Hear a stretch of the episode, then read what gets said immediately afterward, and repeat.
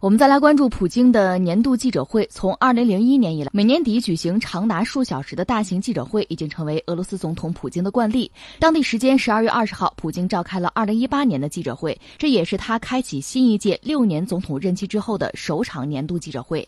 当被问到今年最重大的事情的时候，普京提到了俄罗斯总统大选和足球世界杯。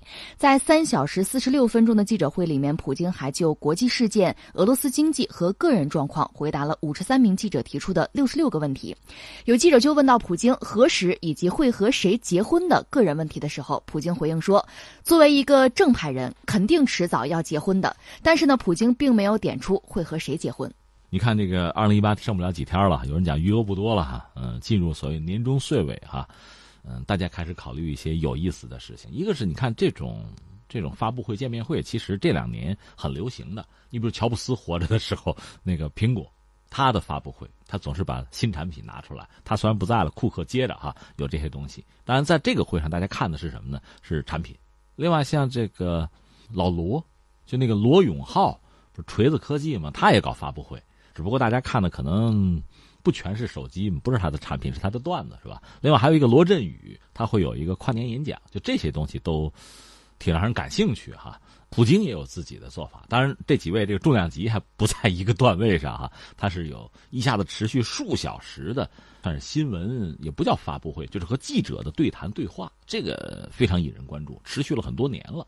哎，顺便说一句，说说我啊，在周六就是二十二号上午的九点到九点半，我在省图有一个演讲啊，《东亚三国志》，这是近现代史上在亚洲哈发生的这个。风起云涌的这个大事件、大变化，我们来关注一下。另外，其实，在明年年初，可能我们也会有一个瞻前顾后。所谓瞻前呢，你说看看二零一九年；顾后呢，可以看看过去的二零一八年，是吧？呃，也可以有这样一个演讲。这是我的安排啊，先跟大家汇报一下。当然说，我们再重复一下，这个没什么数量级的可比性啊。还说人家普京，普京这次其实状态不好，据说感冒了，就是反正红着个脸儿，几个小时坚持下来，但脑子非常够用。非常好使。刚才你说这个个人问题也问，几十个记者，你想轮番轰炸几个小时，把你放在那可能真的是头晕脑胀。呃，他呢确实是娓娓道来，侃侃而谈。啊，我是个正派人啊，我肯定是得结婚吧？哎，你结婚了没有？啊，因为你结婚，所以你认为我也应该结婚是吧？这就是他的话，挺有意思。但更多的大家关注的是什么呢？他对一个是国内的，就是他的这个执政会有什么样的？看法总结也好啊，对未来的一些想法也好。另外就是国际局势，因为俄罗斯虽然是一个我们应该说它经济形势不是很理想，作为一个大国呢，它是个衰落的大国，但是在国际舞台上，它依然是有声有色的。二零一八年你回顾起来，它相当之活跃，就是俄罗斯啊。那么普京操盘或者说掌舵的这条船，这条巨轮呢，依然在我行我素的向前在运动。所以他接受记者采访，实际上是。也可以说是搞了个国情咨文，也可以说是把他眼中的自己这一年的执政，他对国际关系的关注哈，都做了一个汇总，做了一个点评，啊，这很有意思。有空我们不妨看看，就时间太长，但是我大概也看了看，基本上该谈的也都谈到了。其实说到底呢，你要让我说，很遗憾，也没什么，没什么颠覆性的、革命性的这种突如其来的或者莫名其妙的，没这些东西，反而是一如既往。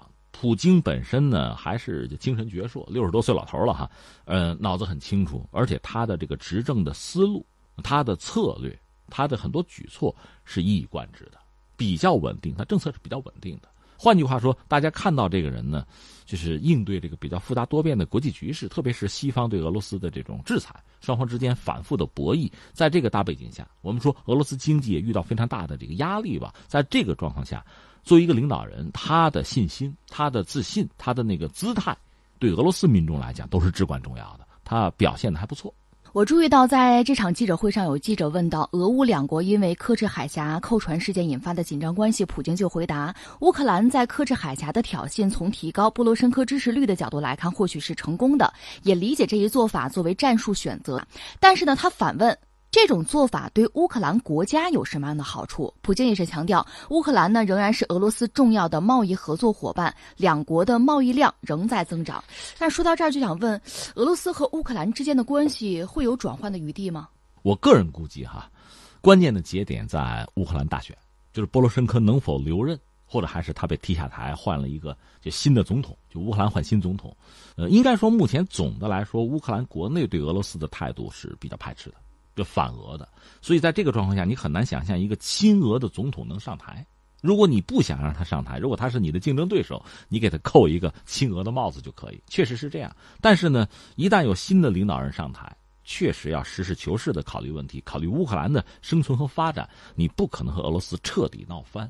事实上，双方就俄乌还是比较重要的贸易伙伴，而且虽然说现在这么一个状况嘛，从贸易额上比之前好像还增加了。普京也谈到了这一点，他也点出来说。就波罗申科，你这么干，对你大选应该还是有利吧？你这算是加分啊，你这是做的是好的啊。但是，确实整个这个事件本身对俄乌关系、对地区的形势，恐怕都不是加分了。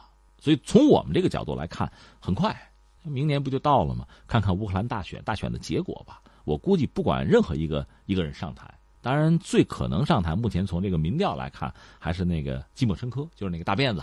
乌克兰美女就是她，那位也得六十多了啊。就是她上台之后，可能会着手改变和俄罗斯的关系，至少不至于像现在这么僵持吧。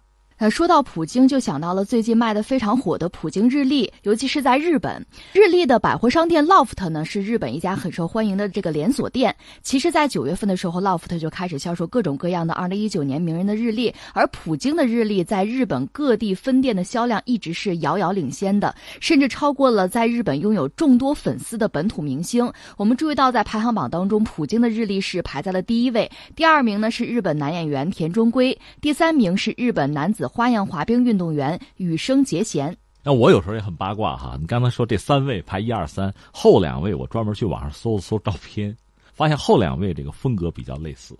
对，跟他完全不同。普京是以硬汉的形象展现在世人面前，但另两位呢，就与他的风格截然不同了。叫什么？小清新，有个词儿不好听，就什么小鲜肉，就那类的东西了。而刚才我们讲这个。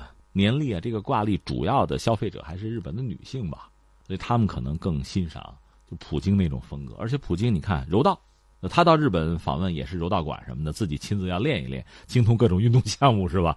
呃，而且其实俄罗斯的媒体也愿意把普京打造成一个全能硬汉的形象，上天入地是吧？你看他曾经驾驶战略轰炸机，他也曾经在核潜艇里，呃，他也曾经。用那个单人飞行器，就轻型飞机去追踪这个候鸟，就这些事他都干过。打老虎啊，水底下考古，这个其实你想，更多的我觉得俄罗斯的媒体对自己的这个领导人的打造，就是这个塑造形象，确实是有一套整体的考量。也许是他们的民族性格使然吧。而显然，这对日本人来讲，可以用一个词儿叫征服。日本人喜欢这样的人，或者在日本看不到这样的人，这个很耐人寻味。而日本自己本土的那些就是年轻的小伙子和普京确实不是一个风格。看到一个六十岁老头雄居他们这个挂历榜第一，可能我们心中也会觉得怪怪的啊。不过说到俄罗斯和日本，现在俄罗斯表示已经在日本附近的千岛群岛建造了一座新的军营，而且还表示会在二零一九年在那儿建更多的军事基础设施。你刚才说的是千岛群岛，不是南千岛群岛，就是说不是日本所谓的北方四岛，但是这是挨着呀。这很近的，所以你看，二零一九年呢，双方就是日俄之间就这个南千岛群岛或者叫这个北方四岛这个问题，可能要展开进一步的沟通。日本肯定很急的，希望有一个结果，而俄罗斯有点稳坐钓鱼台的意思。因为道理很简单，这几个岛毕竟在他自己手里控制着。